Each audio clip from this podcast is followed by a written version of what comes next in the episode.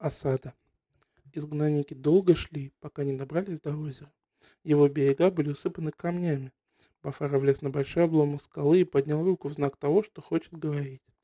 Все замерли в молчании. «Друзья мои», — начал Бафара, — «я очень виноват перед вами. Мое честолюбие вовлекло вас в беду и забросило под эти мрачные своды.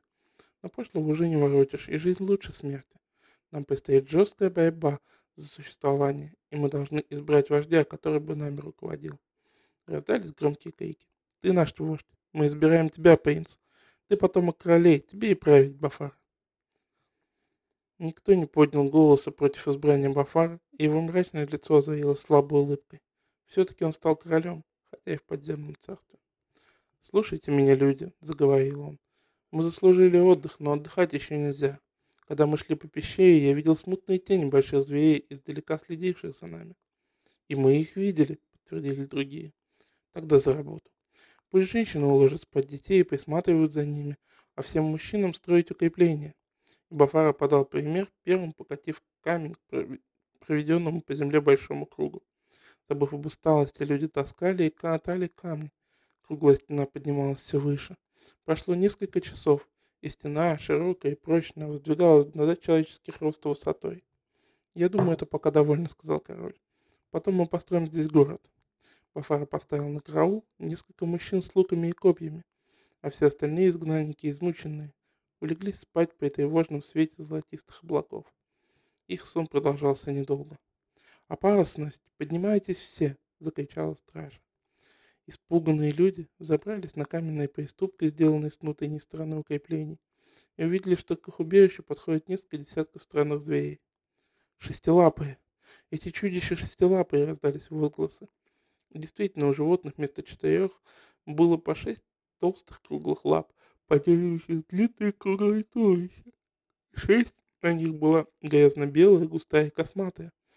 Шестилапые завороженно пялили на неожиданно возникшую крепость большие круглые глаза. Какие страшилища! Хорошо, что мы подтащили стены, переговаривались люди. Стрелки из лука заняли боевые позиции. Звери приближались, принюхиваясь, присматриваясь, недовольно мотая большими головами с короткими ушами. Вскоре они подошли на расстояние выстрела, звенели тетивы, и стрелы с жужжанием понеслись в воздухе и засели в косматой шерсти зверей но они не могли пробить их толстую шкуру, и шестилапые продолжали приближаться, глухо рыча. Так все звери волшебной страны умели говорить, но плохо. У них были слишком толстые языки, с трудом ворочавшиеся во рту. «Не тратить напрасно стрелы», — распорядился Бафара. «Приготовьтесь мечи и копья. Женщины с детьми на середину укрепления». Но звери не решились уйти в атаку. Они кольцом обложили крепость не спускали с нее глаз. Это была настоящая осада.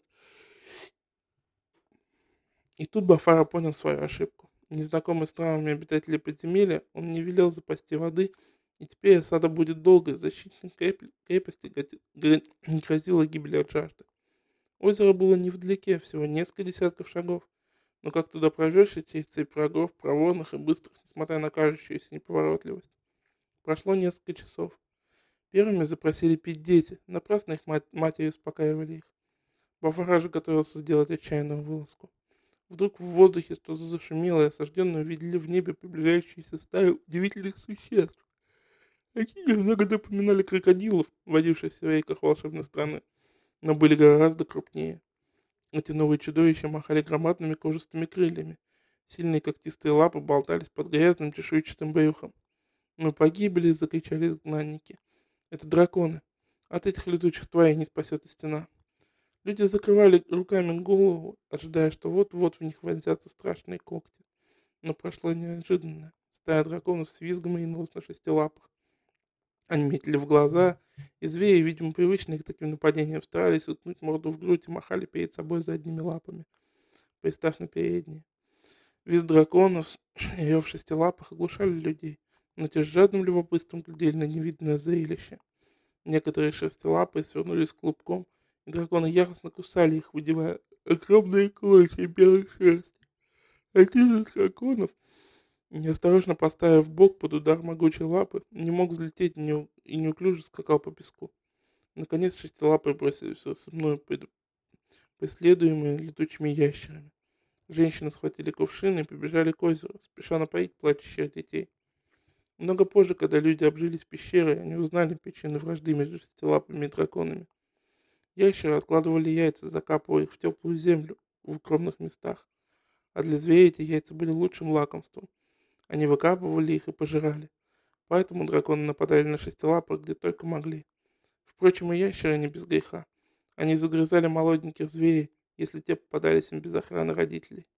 Так вражда между зверями и ящерами спасла людей от гибели. Прошли годы. Изгнанники привыкли жить под землей. На берегу середины озера они построили город и обнесли его каменной стеной. Чтобы прокормиться, они принялись пахать землю и сеять хлеб. Пещера залегала так глубоко, что почва на ней была теплой, и отогревал подземный жар. Перепады. Перепадали по временам и дождички из золотистых облаков. И поэтому пшеница там все-таки созревала, хотя и медленнее, чем наверху.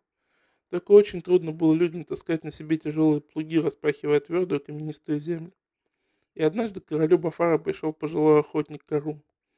«Ваше Величество», — сказал он, — «паха скоро начнут умирать от переутомления. Я предлагаю запрячь в плуги шестилапых». Король изумился. «Да, они загрызут погонщиков. Я сумею их укротить», — заверил Карум. «Там наверху мне приходилось иметь дело с самыми ужасными хищниками, и я всегда с ними справлялся». «Что ж, действуй», — согласился Бафара. «Тебе, вероятно, нужны помощники?» «Да», — сказал охотник, — «но кроме людей я привлеку к этому делу драконов». Король снова удивился, и король спокойно пояснил. «Видите ли, мы — люди слабее и шестилапых летучих ящеров, но у нас есть разум, которого не хватает этим зверям. Я укрощу шестилапы с помощью драконов, а держать драконов в подчинении им не помогут шестилапы. Карум принялся за дело. Его люди забрали молодых дракончиков, едва те успевали вылупиться из яиц. Воспитанные людьми с первого дня, ящеры стали послушными, и при их-то содействии Каруму удалось изловить первую партию шестилапых.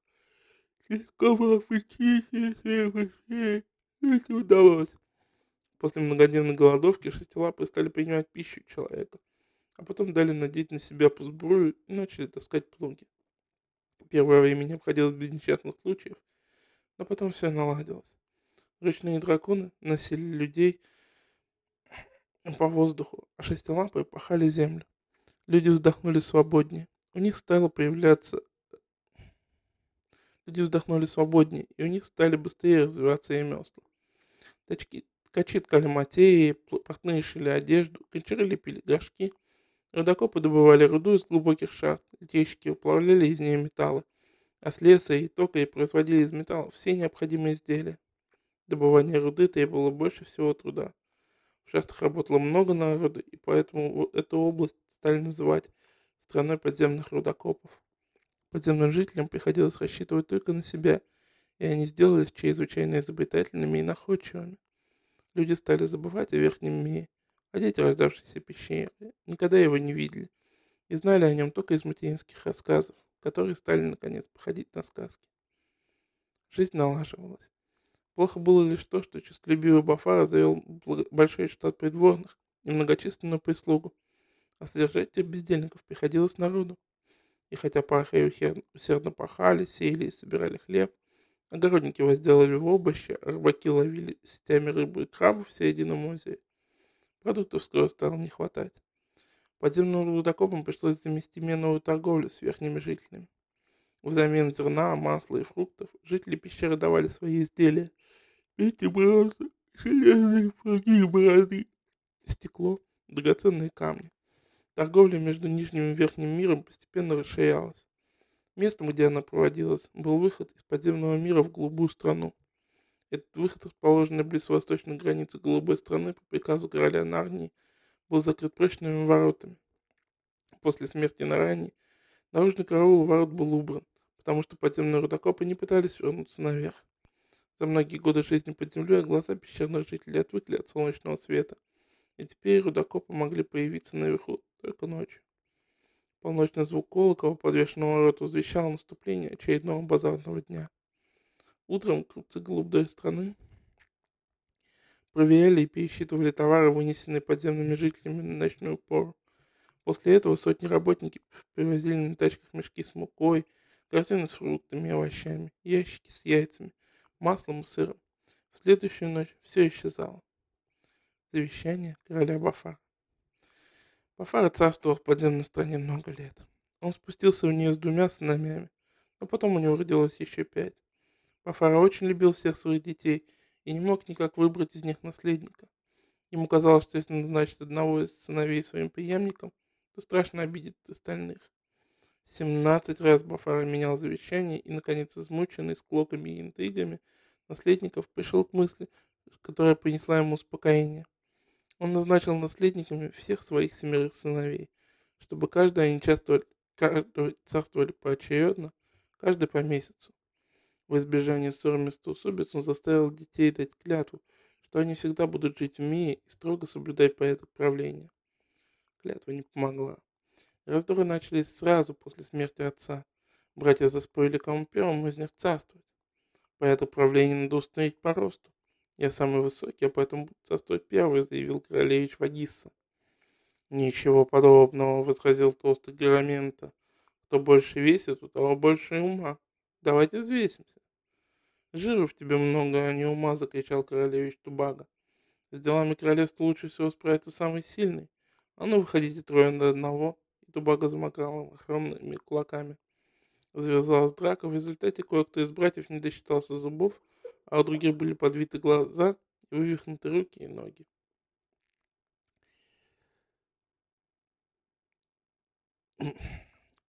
Представившись, передравшись, помирившись, королевичи удивились.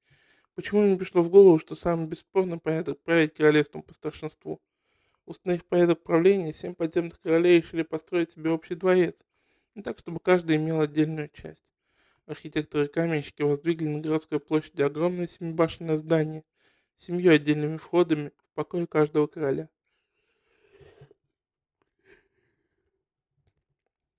У старейших обитателей пещеры еще сохранилась память о чудесной радуге, сиявшей на небе и потерянной родине, и эту радугу они решили сохранить для своих потомков на стенах дворца. Семьем башен были окрашены в семь цветов радуги. Красный, оранжевый, желтый. Искусные мастера добились того, что тона отличались изумительной чистотой и не уступали цветам радуги. Каждый король выбрал своим главным цветом цвет той башни, где он поселился. Так в зеленых покоях все было зеленое. Парадное одеяние короля, одежда придворных, ливреев, ливреи лакеев, окраска мебель. В фиолетовых покоях все было фиолетовое. Цвета разделяли по жребию. В подземном мире не было смены дня и ночи, и время изменялось по песочным часам. Поэтому постановили, чтобы за правильностью следования королей следили особые вельможи, хранители времени. Плохие последствия имело завещание короля Бафара. Началось с того, что каждый король, подозревая других в враждебных замыслах, завел себе вооруженную стражу. Эта стража разъезжала на драконах. Так у каждого короля появились летающие надсмотрщики, наблюдающие за работами в полях и на заводах. Воинов и насмотрщиков, так как придворных лакеев, должен был кормить народ. Другая беда состояла в том, что в стране не было твердых законов. Ее жители не успевали за месяц привыкнуть требованиям одного короля, как вместо них появлялись другие. Особенно много неприятностей доставляли приветствия. Один король требовал, чтобы при встрече они становились на колени, а другого надо было приветствовать, приложив левую руку с растопыренными пальцами к носу, а правой помахивая над головой. Перед третьим надо было подскакивать на одной ножке. Каждый правитель старался выдумать что-нибудь почуднее, до чего не додумались бы другие короли. А подземные жители с тоном стонали от таких выдумок. У каждого обитателя пещеры был набор колпаков, всех семи цветов радуги, и день смены правительства надо было менять колпак. За этим зорко следили воины короля, ступившего на престол. В одном только были согласны между собой короли. Они придумывали все новые налоги. Люди надрывались над работой, чтобы удовлетворить прихоти своих правителей, а этих прихотей было много. Каждый король, вступая на престол, сдавал пышный пир, на который приглашались в радужный дворец придворные всех семей владык. Праздновались дни рождения королей, их супруг и наследников. Отмечались уже удачные охоты, появление на свет маленьких дракончиков и королевских драконников. И многое-многое другое. Редкий день в дворце не сумели возгласы пирующих, утверждая, угождавших друг друга, угощавших друг друга вином, верхнего мира и прославляющих очередного владыку. Беспокойные сутки. Шел 1889 год подземной эры, считавшийся с того времени, когда мятежный принц Бафара и его сторонники были сосланы в пещеру. Несколько поколений подземных жителей смелились с тех пор, и люди приспособились жить в пещере с ее вечным полумраком, напоминающим зеленые сумерки. Их кожа стала более бледной, они сделались более стройными и тонкими. Большие глаза привыкли хорошо видеть при слабом рассеянном свете золотистых облаков, клубившихся под высокими каменными сводами, и уже совсем не могли переносить дневное освещение верхнего мира. Скончался срок правления короля Пальмелии II, и надо было передавать власть Пампура Третьему. Но Пампура Третий был еще младенцем, и за него правила мать, вдовствующая королева Сарафида. Стафида была женщина властолюбивая, ей походилось скорее сменить Памелию на престоле. Она призвала своего хранителя времени, седого коренастого старика с длинной брагой. «Уганда, ты перейдешь часы на, на главной башне на шесть часов вперед», — приказала она. «Слушаюсь, Ваше Величество», — ответил с поклоном Уганда. «Я знал, что подданные ждут не дождутся, когда вы вступите на престол». «Ладно, иди, дабы... иди, да не болтай», — оборвала его Стафида. Не в первый раз ухмыльнулся Уганда. Он выполнил приказ королевы, но хранитель времени короля Помелии, молодой Турпера, получил от своего повелителя привести часы на 12 часов назад. Помелия хотел продлить свое властвование. В городе Семи Владык и во всей стране началась неразбериха. Едва городские обыватели успели сомкнуть глаза, погрузиться в первый сладкий сон, как дворцовый колокол пробивал шесть утра, сигнал подъема.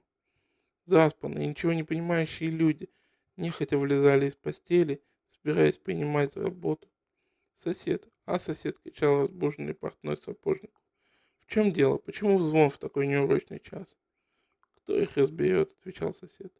Короли лучше знают. Одевайся, да не забудь надеть зеленый колпак.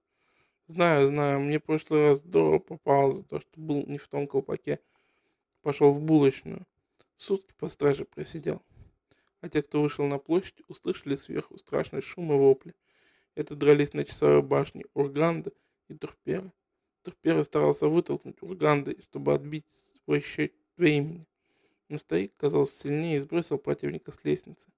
Турпера полежал на нижней площадке несколько минут, встал и снова полез наверх. И опять скинул его Урганда. Турпера не угомонился. Во время третьей схватки он зловчился схватить противника в свои объятия, и они свалились с лестниц вместе. Уганда ударился о ступеньку головой и лишился сознания. Турпера немедленно перевел часы назад и дал сигнал отбоя. Лошадали побежали по городу, приказывая жителям ложиться спать, а желтые воины оседлали драконов и отправились по деревням и поселкам объявлять людям, что зеленые разбудили их раньше времени. Тотчас на смену зеленым явились желтые колпаки. Победивший Турпера пошел спать, не заботясь о лежащем в обмороке Урганда. А тот, очнулся через полчаса, поднялся на лестнице и разослал своих концов будить всех в городе и в стране. За эти сутки обитатели пещеры вставали и ложились семь раз, пока опорный турпер не уступил сопернику. Жителям было возвещено, что на престол вступил его величество король Пампура III. Люди, не мешкая, сменили желтые колпаки на зеленые. В последний раз за эти сутки. Спокойной ночи, родная. Следующее будет завтра.